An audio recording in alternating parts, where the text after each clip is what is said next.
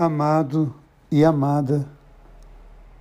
Deus ama você, Deus ama em você.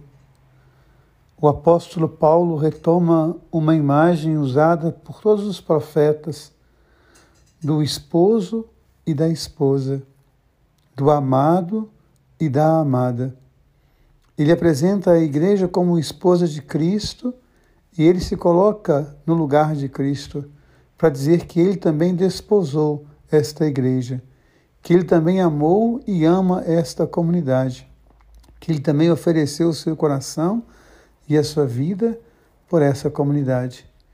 E ele vê muitas vezes com dor no coração e no olhar as, os desencontros da comunidade, os desencontros da vida.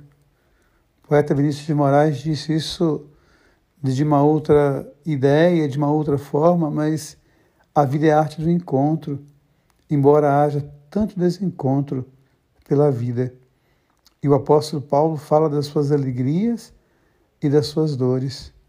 Há momentos em que a alma sangra, em que você procura sentido para as coisas e não consegue encontrar. E aí nós nos deparamos com Jesus ensinando os seus discípulos a rezarem.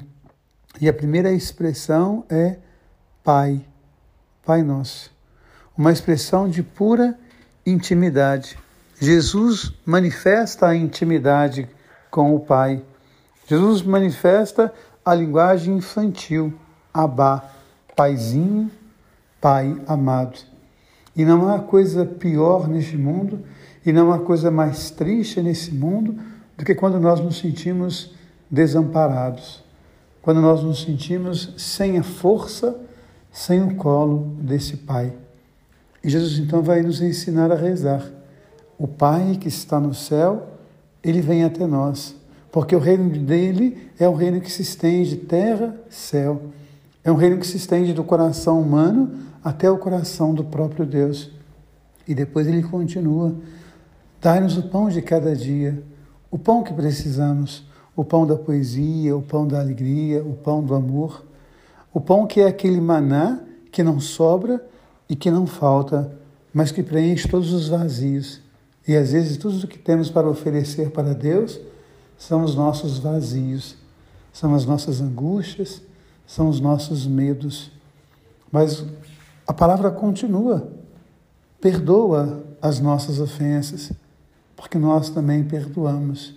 É interessante a coragem de dizer que nós perdoamos, porque é tão difícil perdoar, perdoar a nós mesmos, perdoar os outros, perdoar às vezes até Deus e às vezes perdoar a vida, que nos rouba coisas tão preciosas.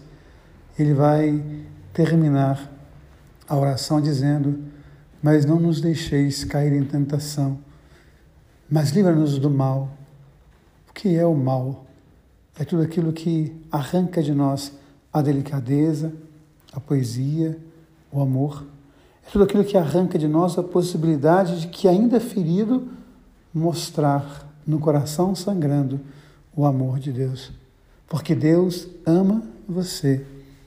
Deus ama em você. Que nós possamos continuar seguindo com esta convicção de sermos a esposa amada do amado que nos ama. Amém.